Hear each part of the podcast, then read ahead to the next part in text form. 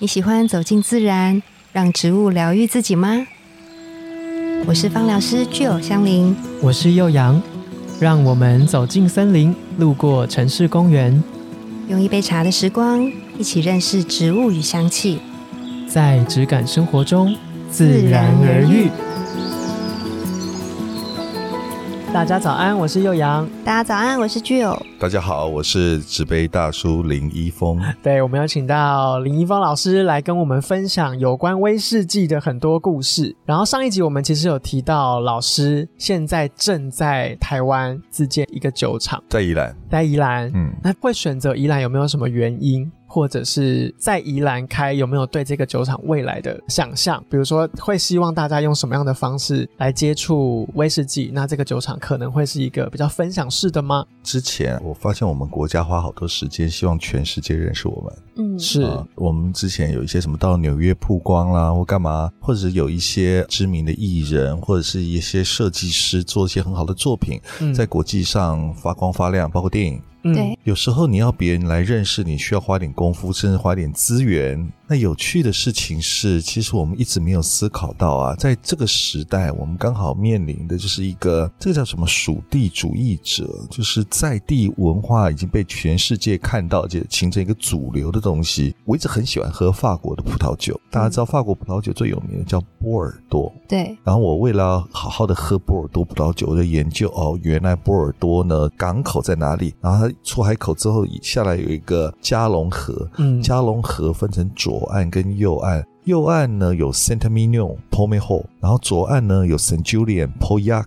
哇！我为了要喝，我从口袋里掏钱去买很昂贵的法国波尔多葡萄酒，我还要研究原来波尔多它长什么样子，在哪？想尽办法，时间到了还要花钱去那波尔多的那个马拉松，就是为了认识研究它的代化风土条件。嗯，各位，全世界有这么多的威士忌爱好者。我想要在台湾建立一个威士忌酒厂，让那些爱喝威士忌的人，全世界爱喝威士忌的人，千里迢迢买的机票飞来台湾，然后他喝着我的从口袋里花的大钱买了我的威士忌，还要研究台湾长什么样子，东北季风怎么吹，中央山脉怎么跑，而宜兰那环绕的平原，南洋平原是什么样的气候跟湿度，怎么会制造出这么美好的气味？我想要让全世界知道。透过威士忌哇，然后就太感动了。刚刚已经是一个专题式的，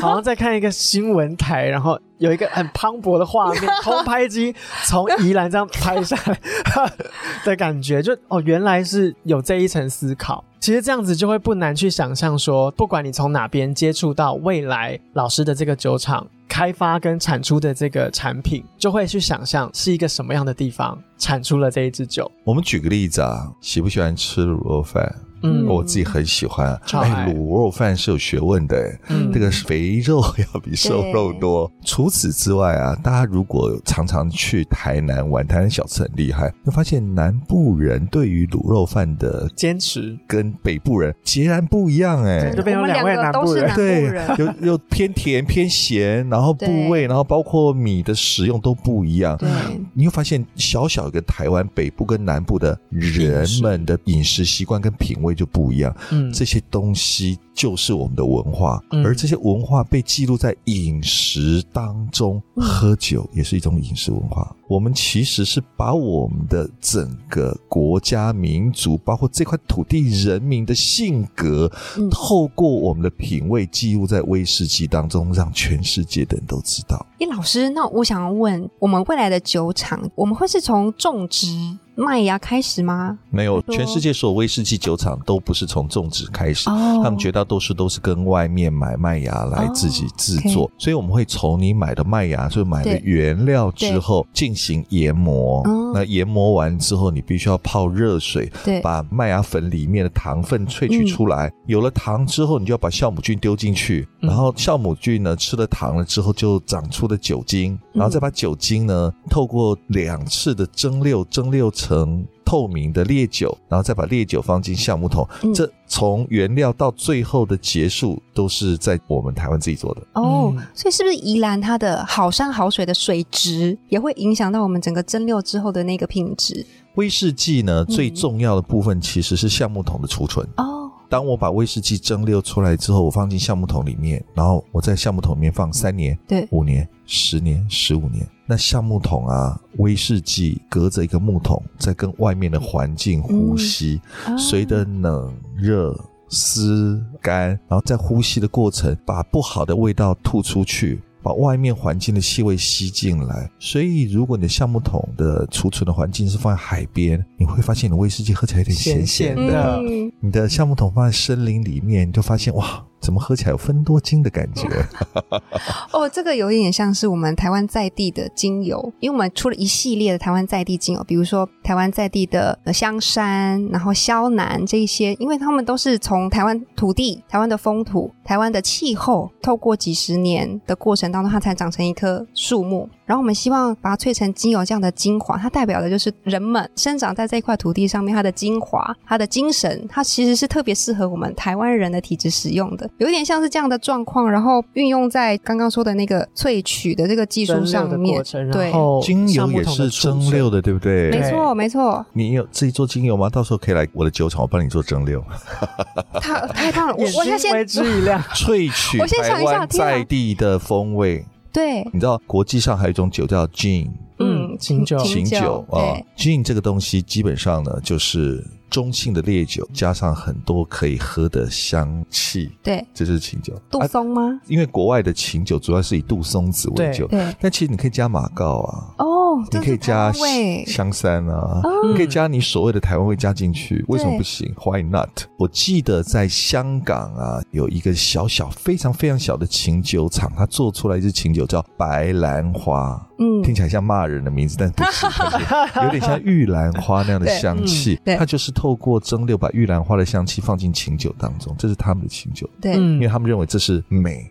我们也可以把很多台湾的味道放进去，然后做成琴酒，一样是行销到全世界。因为我非常喜欢老师刚刚说的那个橡木桶，它在宜兰的这个环境之下，透过呼吸，嗯，然后把宜兰的空气、风土的精华吸进去，然后把不好的气吐出来。我觉得这个过程就真的很像是我们的植物，或者是我们人在这块土地上面被滋养的这个过程。所以我非常期待老师如果在宜兰有自己的酒厂之后，我们超级期待有这样子的，算台湾之光，可以吸引不同的人，然后来台。台湾品尝威士忌，像威士忌英文它被称为 spirit，就是烈酒，但它同时也是灵魂。嗯，对，所以威士忌是有灵魂的东西，确实是。嗯，那我这边就会非常的好奇，就是老师其实刚刚举了非常多例子，我觉得都已经不离上一集有提到的，我们现在已经进入一个生活化品饮的时代。是，然后竟然我们都从一而终的来探讨这件事情，我就会很想要知道老师是怎么跟 James 认识，然后。进一步希望把生活化的品饮透过两种不一样的饮品来让大家知道，说不管你是哪一边的喜好，或者是你是哪一边的爱好者，甚至是你两个都想要接触，它其实是有很多种玩法跟碰撞方法。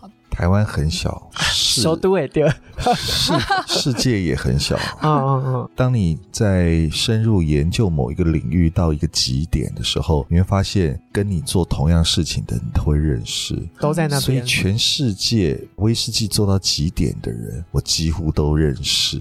嗯，在台湾能够把自己的领域做到极点的人。大部分你也会听过他的名字，嗯，然后就会彼此仰慕。我跟 James 就是处于这样的关系，他算是研究咖啡，算是研究到极点的。他有自己的烘焙厂，他跟我一样，从大学的时候就开始研究咖啡，然后他有自己的烘焙厂。我去参观他的烘焙厂，然后他自己的咖啡馆，他自己。不断的在咖啡上面从事钻研，包括豆子，然后到最后成品的咖啡，他都在做创作这个动作。所以其实我们已经彼此仰慕很久了。那这次我们也是朋友。那这次我们要出版这本书的时候，我就想到我们想做一点不一样的东西。我举一个小例子，嗯，大家都知道有个知名的咖啡叫爱尔兰咖啡 （Irish Coffee），嗯。它很简单，就是威士忌加咖啡。Google 一下，你就发现了爱尔兰咖啡，它是在八十几年前的时候被创造出来的。很多人都知道爱尔兰咖啡一个美妙的故事，就是有一个空姐到机场遇到一个 bartender，那 bartender 就帮他特别做了这支酒。就那个空姐是个美国人，就回到了西雅图，然后就把这个所谓爱尔兰咖啡，就是加了威士忌的咖啡，传播到全世界。嗯。当然，这不是一个美妙的爱情故事，因为这个 bartender 这个男的跟这个女的其实并没有没有关系，没有这种从此公主与王子是过着幸福快日子，并没有啊，并没有。我要说的不是这个，我要说的重点是八十几年前。人们对于威士忌跟对于咖啡的认识，没有我们这个时代来的深刻。嗯嗯，James 对于咖啡的深入的认识跟研究，远远高过于八十年前的时代。而我对于威士忌的认识，可能远高过于这个世界所大部分的人对威士忌的理解跟认知。而我们却没有创造属于我们这个时代的爱尔兰咖啡。嗯，我们却一直还在 follow 八十年前的旧价值。我觉得我们这处在一个新旧价值的转换，转换，对，不只是在商业，就像 Google 变成全 GPT，对，不只是在人民的生活，包括政治，很可能都处在一个由旧转新的时代。所以，我觉得随时准备好做这样的事情。而在我们自己的领域，我们自己的专业，我们自己。也在做这样的事情，所以我在当时，我跟 James 说，我们要出这个咖啡跟威士忌的强烈的对话这件事情，然后并且找出一个属于我们自己这个世代咖啡跟威士忌对话的结论。嗯，我说这个东西太新了，可能理解或认识的很少，这书可能没有卖那么好，这个出版社辛苦了哦。但是我觉得我们还是要做。我们必须要在这个时代说出一些声音，嗯，我觉得蛮有趣的。就像上一集，其实老师有提到的，我们接下来五年内可能会有很多不一样的职业出现。那我觉得同理可证。就接下来的五年内，可能会有很多种去接触到威士忌、接触到咖啡品饮的各种管道出现，然后这会不能说取代，但它会是书的各种分灵体来去把 Steven，然后还有 James 一起合作的这个内容，用不同的方式发散出去。因为像我现在就好想知道，以 Steven 的角度，心目中的一个像爱尔兰咖啡一样高度的东西，在他身上会怎么样被碰撞出来？在这本书里面，你可能可以先看到初步的答案。是的，是的，对对。对，我觉得这就是碰撞的意义，然后也是可以合作，然后让大家看到你有不同的说话方式，不是只有一种方式去表达专业。